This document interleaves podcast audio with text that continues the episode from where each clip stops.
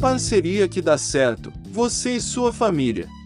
Se você sofre com a dependência química, precisa entender que se isolar e se afastar de pessoas importantes não é a melhor saída.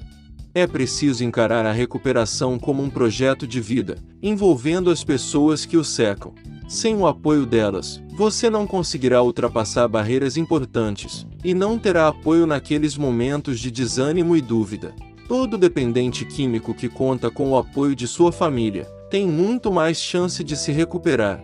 Assim, não encare o problema sozinho, conte com sua família, envolvendo-a no tratamento especializado para dependência química.